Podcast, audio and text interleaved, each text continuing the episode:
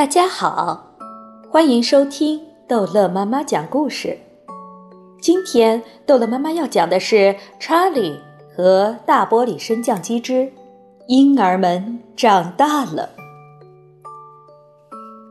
把维特旺卡拿来，旺卡先生说：“我们很快就能使这两个婴儿恢复原形。”一个奥帕伦帕人拿着一个小瓶子和两把银茶勺跑了上来。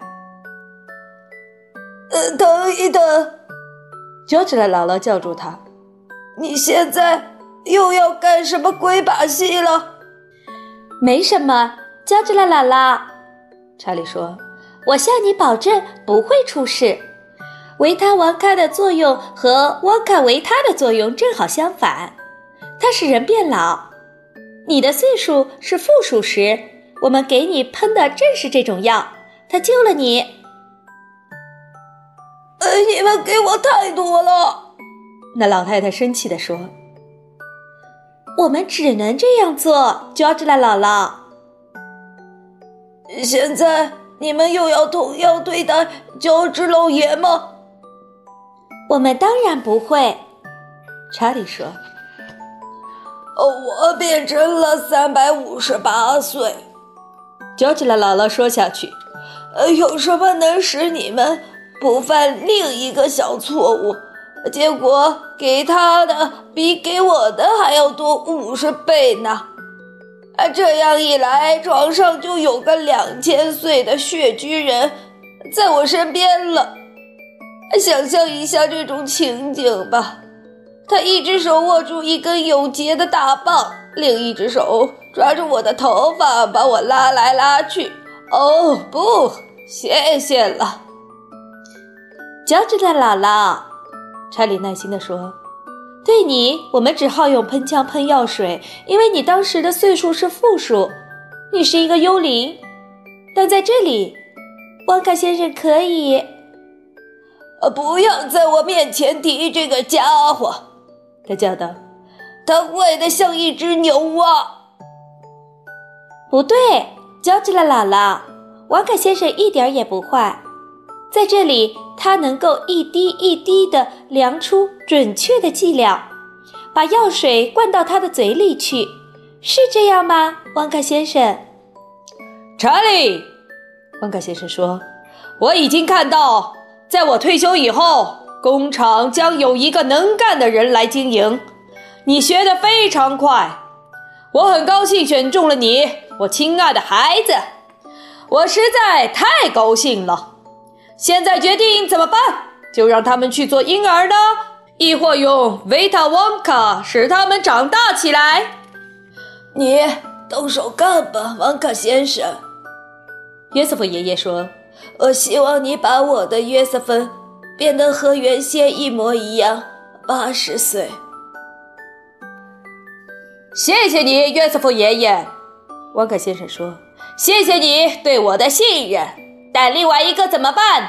我指的是乔治老爷。”哦，那么好吧，乔治拉姥姥说：“但他如果变成雪巨人，我就不要他再睡在这张床上。”就这样决定吧，旺克先生说：“来，查理，我们把他们两位一起处理。你拿一把调羹，我拿一把调羹。我在每一把调羹里滴四滴，只滴四滴。然后我们叫醒他们，把药水灌到他们的嘴里去。我灌谁呢，旺克先生？你灌约瑟芬奶奶那个小的。”我灌一岁的乔治老爷，这把汤勺给你。查理接过汤勺，把它伸出来。汪克先生打开瓶子，在查理的汤勺里滴了四滴黑色的油状液体，又在自己的汤勺里也滴了四滴。接着，他把瓶子还给了奥帕伦帕人。你灌药水的时候。要有个人抱住婴儿吧，约瑟夫爷爷说：“让我来抱约瑟夫。”你疯了，旺卡先生说：“你不知道维特旺卡马上就起作用吗？它不像旺卡维塔那样一秒钟等于一岁。维特旺卡的功效快如闪电，药水一吞下去，砰的一下全变好了。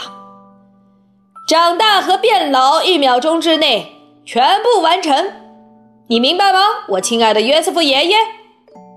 他对约瑟夫爷爷说。现在你抱的是个小婴儿，但下一秒钟你却要跌跌撞撞站不住，手里抱的是位八十岁的老太太。你会把她像一堆砖头似的扔到地板上去。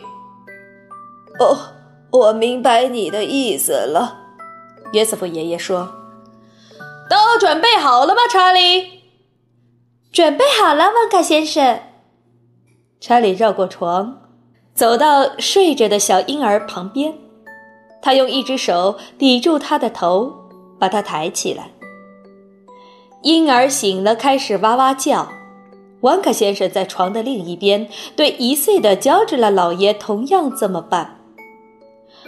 现在开始了，查理。旺卡先生说：“一、二、三，灌下去。”查理把他的汤勺放到婴儿的嘴里，把药水灌下了他的喉咙。看着，让他把药水咽下去。温克先生叫道：“药水要到了肚子里才会起作用的。”接下来发生的事情很难讲清楚。不管怎么说，一共只有一秒钟。一秒钟的时间，相当于你很快的大声说“一二三四五”的功夫。就在这么短的时间里，查理眼看着那小婴儿膨胀、长大、长出皱纹，变成了八十岁的约瑟芬奶奶。整个过程真是叫人吃惊，就像是一次爆炸。一个小婴儿突然变成了老太太，转眼间。查理面对着的是约瑟夫奶奶那张他熟悉和热爱、满是皱纹的老人脸。你好吗，我的小宝贝儿？他说：“你是从哪里来的？”约瑟夫，约瑟夫爷爷叫着扑过来：“多么好啊，你回来了！”呃，我可不知道我离开过。